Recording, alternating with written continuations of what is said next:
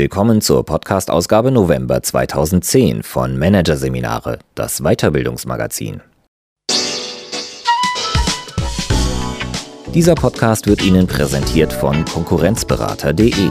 Systematische und professionelle Wettbewerbsanalyse für den Mittelstand. Der Konkurrenzberater hilft mit neuen Tools und systematischem Training für effektiveres Marketing und mehr Umsatz.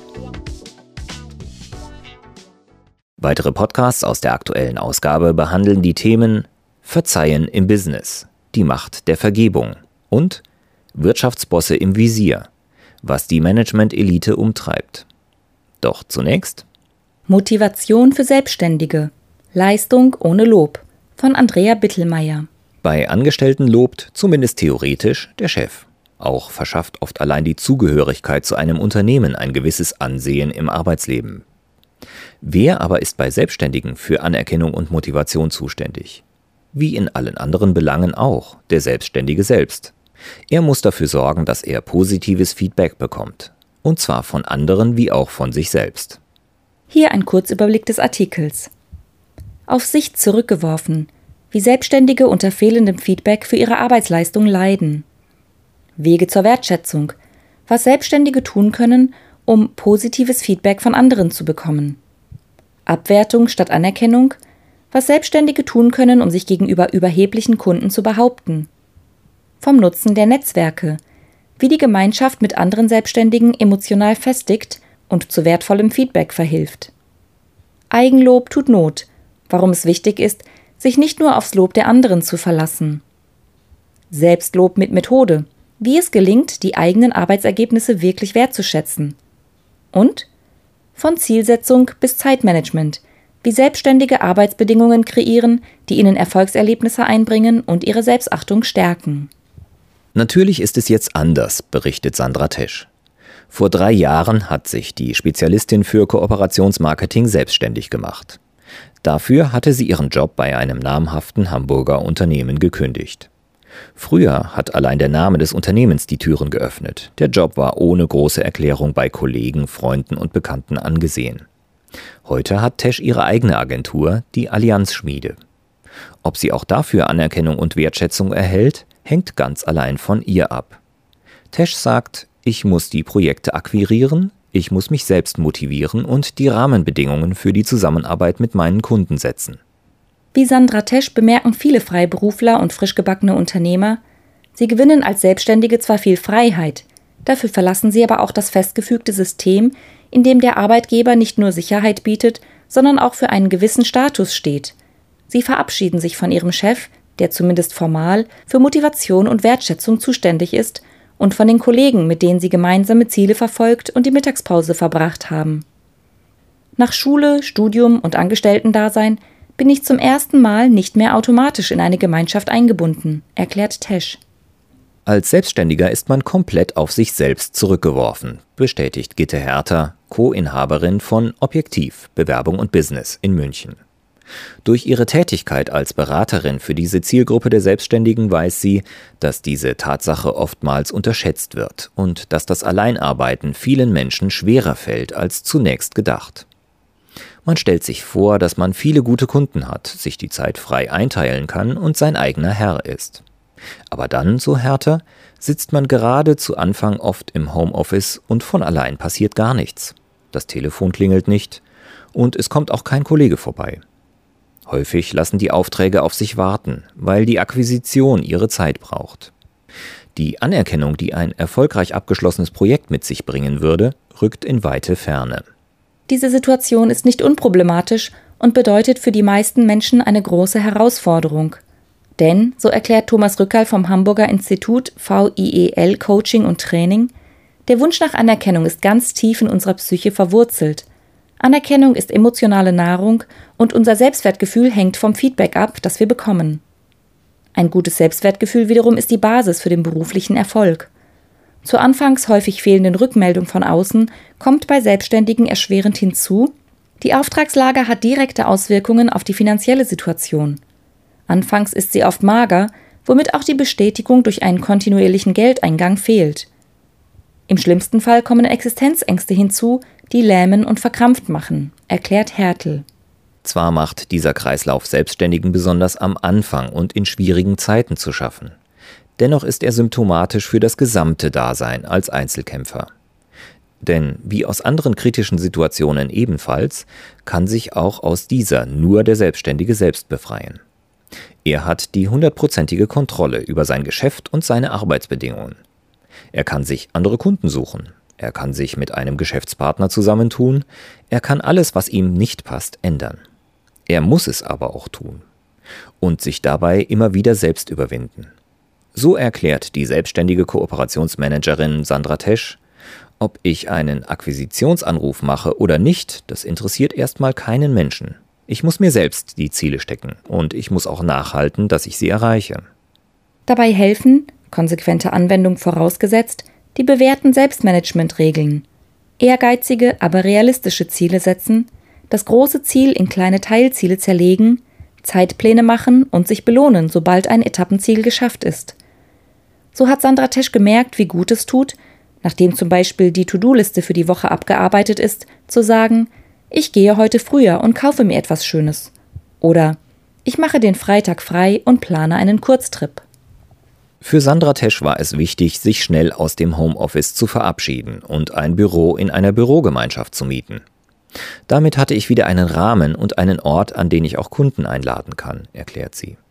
Zudem trifft sie hier täglich andere Selbstständige und Freiberufler, mit denen sie bei Projekten zusammenarbeiten und sich austauschen kann. Beraterin Hertha empfiehlt, sich gezielt ein Umfeld zu schaffen, das positive Impulse für die eigene Arbeit bringt. Helfen könne zum Beispiel, sich mit einem oder mehreren Gleichgesinnten zusammenzutun und ein sogenanntes Erfolgsteam zu bilden. Bei diesem handelt es sich keineswegs um eine Selbsthilfegruppe, sondern um ein echtes Arbeitsteam, dessen Mitglieder sich gegenseitig dabei unterstützen, ihre persönlichen Ziele zu erreichen. Für Erfolgsteams gibt es klare Regeln, die das auch gewährleisten. Um in zehrenden Phasen neue Kraft zu schöpfen, ist es wichtig, sich immer wieder mit seinen Visionen emotional zu verbinden. Das rät Coach Nadine Hamburger aus Falkensee. Ihre Zielgruppe sind Trainer und Berater, die häufig als Einzelkämpfer unterwegs sind. Es gelte sich vorzustellen, wie wird es sein, wenn ich mit meinem Lieblingskunden zusammenarbeite? Wie wird dann mein Arbeitstag aussehen? Wie werde ich mich fühlen? Wer sich das lebendig ausmalt, bekommt wieder die nötige Kraft, um seine Ziele zu verfolgen, ist Hamburger sicher. Noch besser ist es, wenn man in Gedanken auf bereits erzielte Erfolge als Freiberufler zurückgreifen kann. Schließlich können diese besonders wohltuend sein. So berichtet Sandra Tesch, wenn man im Unternehmen eine große Umsatzverantwortung hat, ist es wahnsinnig toll, ein herausforderndes Projekt erfolgreich abzuschließen. Aber wenn man es ganz alleine geschafft hat, dann ist das Glücksgefühl noch größer. Wenn es lange nicht gut läuft, hilft außerdem, sich vor Augen zu halten, dass sich Geduld und Beharrlichkeit oft auszahlen. Man muss was tun, damit sich etwas tut, bestätigt Kai Schächterle, der als freier Journalist für namhafte Magazine wie Brand 1 und Neon arbeitet. Schächtele hat gemerkt, dass viele Redakteure freie Journalisten von oben herab behandeln und ihnen zu verstehen geben, dass sie auf der Seite des Schreibtisches sitzen, auf der die Aufträge vergeben werden. Für die freien Journalisten ist das frustrierend. Viele sitzen da und schimpfen vor sich hin, berichtet Kai Schächtele. Er selbst hält das für keine gute Idee und denkt lieber an die Redaktionen, mit denen es gut läuft, und die anderen tollen Seiten, die seine Entscheidung für das Freiberuflerdasein hat. Schächtele hat zudem das Netzwerk die Freischreiber gegründet, mit dem er für die stärkere Anerkennung von freien Journalisten kämpft. Dabei geht es ihm längst nicht nur um die Honorare. Fast noch wichtiger ist es ihm, dass die Redaktionen auf Augenhöhe mit ihm zusammenarbeiten. Aber nicht nur aufgrund dieser Außenwirkung sind die Freischreiber für Schächtele wichtig. Auch sonst schöpft der freie Journalist aus schlagkräftigen Netzwerken viel für seinen Beruf. Er findet dort Gleichgesinnte, es entstehen gemeinsame Projekte, bei denen man auch als Freiberufler im Team arbeitet. Als wichtigen Aspekt des Austauschs der Freien untereinander nennt er zudem Ich fühle mich stärker und traue mich bei der nächsten Honorarverhandlung mehr zu fordern. Solch eine Haltung begrüßt die selbstständige Beraterin Nadine Hamburger. Für das Selbstwertgefühl und den Erfolg ist es wichtig, im Verhältnis zu den Kunden auf Augenhöhe zu bleiben, bestätigt sie. Für Hamburger bedeutet das, faire Bedingungen konsequent einzufordern, auch wenn es dazu Mut braucht und unter Umständen sogar einen Auftrag kosten kann. Gegenseitige Wertschätzung ist die Basis einer erfolgreichen und erfüllenden Arbeit, ist Hamburger überzeugt. Auf gar keinen Fall sollte sich ein Freiberufler klein machen, auch wenn der potenzielle Auftraggeber viel mächtiger erscheint als man selbst. Denn das geht erst aufs Gemüt und dann an die Substanz. Hamburger sagt, ich muss mir immer wieder klar machen, dass ich eine gute Leistung bringe und die Unternehmen schließlich auch etwas von mir wollen. Hamburger weiß aus ihrer Beraterpraxis, Umfrageergebnissen und eigenen Studien, dass es vielen Trainern und Beratern an anerkennenden Rückmeldungen fehlt. Dies liegt unter anderem daran, dass sie als Berufsgruppe mehr Anerkennung benötigen als der Bevölkerungsdurchschnitt und zudem sehr hohe Anforderungen an sich selbst stellen. Umso wichtiger ist es daher für sie, ihre Bedürfnisse zu erkennen und aktiv zu werden. Wenn man unter fehlendem Feedback vom Kunden leidet, kann man ihn gezielt danach fragen, erklärt Hamburger. Indem man etwa Feedbackbögen an die Teilnehmer ausgibt oder während oder nach dem Training in einer Feedbackrunde bespricht, was die Teilnehmer für sich mitgenommen haben. Oder auch indem man zum Abschluss nachhört, ob sie noch einen Wunsch haben. Damit gibt man dem Kunden die Gelegenheit, Feedback zu äußern. Seinen Lieblingskunden, zu dem man ein gutes Verhältnis hat, kann man ohnehin fragen, wie zufrieden er mit der Leistung war. Hier braucht es keine falsche Zurückhaltung. Und natürlich gilt, wer selbst frei und offen ist und anderen ein Kompliment ausspricht, bekommt auch viel eher ein Lob zurück. Ob von Auftraggebern, Kollegen oder auch Bekannten Anerkennung und Wertschätzung für die eigene Arbeit kommt, ist auch eine Frage der Selbstdarstellung. Ich muss mit mir und meinem Produkt im Reinen sein, um andere überzeugen und begeistern zu können, hat Tesch beobachtet. Präsentiert sie sich in Gesprächen gut und stellt ihre Stärken nach vorn, bekommt sie auch positives Feedback. Daraus folgt, ohne eine klare Strategie und gutes Marketing wird es nicht funktionieren. Auch Hamburger betont, dass dies wichtige Faktoren für den Erfolg als Trainer oder Berater sind. In ihren Studien hat sie eine klare Korrelation zwischen Marketingintensität und wachsenden Honoraren ermittelt. Ihr Schluss daraus? Nur etwas mehr Konsequenz im Marketing bedingt schon einen erheblichen Honorarzuwachs. Von Bedeutung beim Thema Wertschätzung ist aber auch, ausschließlich nach Anerkennung von außen zu trachten reicht nicht und macht zudem von anderen abhängig. Das Fass kann nicht allein von außen aufgefüllt werden, formuliert es Hamburger. Es gelte, sich der eigenen Talente und Kompetenzen bewusst zu sein und sich mit den eigenen Ecken und Kanten anzunehmen. Und man muss sich auch immer wieder selbst loben und sich vor Augen halten, du hast einen neuen Kunden gewonnen, einen Fachartikel abgegeben, du hast zwei Tage an der Steuererklärung gesessen, du hast deine Website fertiggestellt. Da es kein vorgefertigtes Bewertungssystem von außen gibt, muss der Selbstständige einen eigenen Maßstab finden, der ihn anspornt, aber auch realistisch ist. Denn, so verdeutlicht Berater Rückhall, wenn ich vom Perfekten ausgehe, ist natürlich immer ein Defizit da. Themen wie Selbstmarketing und Selbstmanagement sind natürlich nicht an einem Tag abgearbeitet. Wer hier weiterkommen möchte, muss konsequent und immer wieder daran arbeiten und sollte durchaus auch darüber nachdenken, sich Hilfe von außen zu holen. Daneben heißt es, sich auch im Alltag immer wieder zu fragen, was brauche ich, um gut arbeiten zu können? Wie kann ich mich selbst motivieren?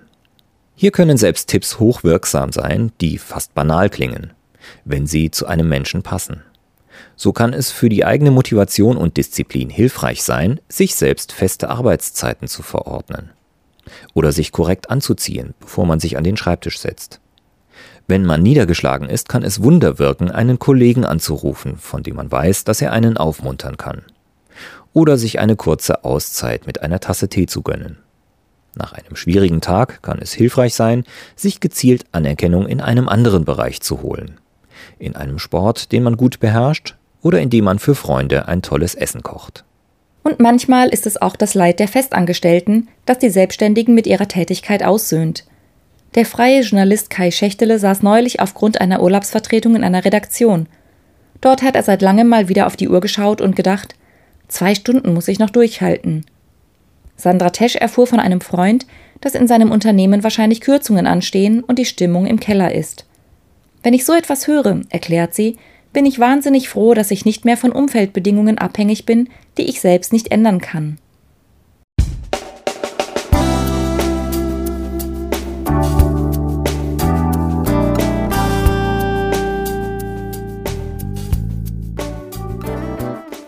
Sie hörten den Artikel Motivation für Selbstständige. Leistung ohne Lob von Andrea Bittelmeier. Aus der Ausgabe November 2010 von Managerseminare. Produziert von Voiceletter. Weitere Podcasts aus der aktuellen Ausgabe behandeln die Themen Verzeihen im Business, die Macht der Vergebung und Wirtschaftsbosse im Visier, was die Management-Elite umtreibt.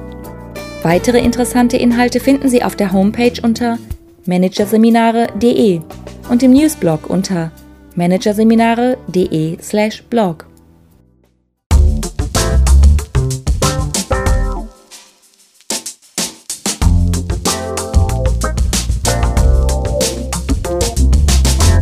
Das war der Podcast von Managerseminare, das Weiterbildungsmagazin.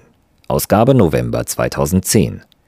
Dieser Podcast wird Ihnen präsentiert von www.konkurrenzberater.de. Konkurrenzanalyse als Navigationssystem für den Wettbewerb. Übrigens, immer mehr mittelständische Unternehmen investieren in eine professionelle und systematische Wettbewerbsbeobachtung und sind dadurch schneller am Markt, machen mehr Umsatz, kommunizieren klarer. Mehr Informationen Beratungs- und Trainingsangebote zum Thema Konkurrenzanalyse finden Sie unter www.konkurrenzberater.de.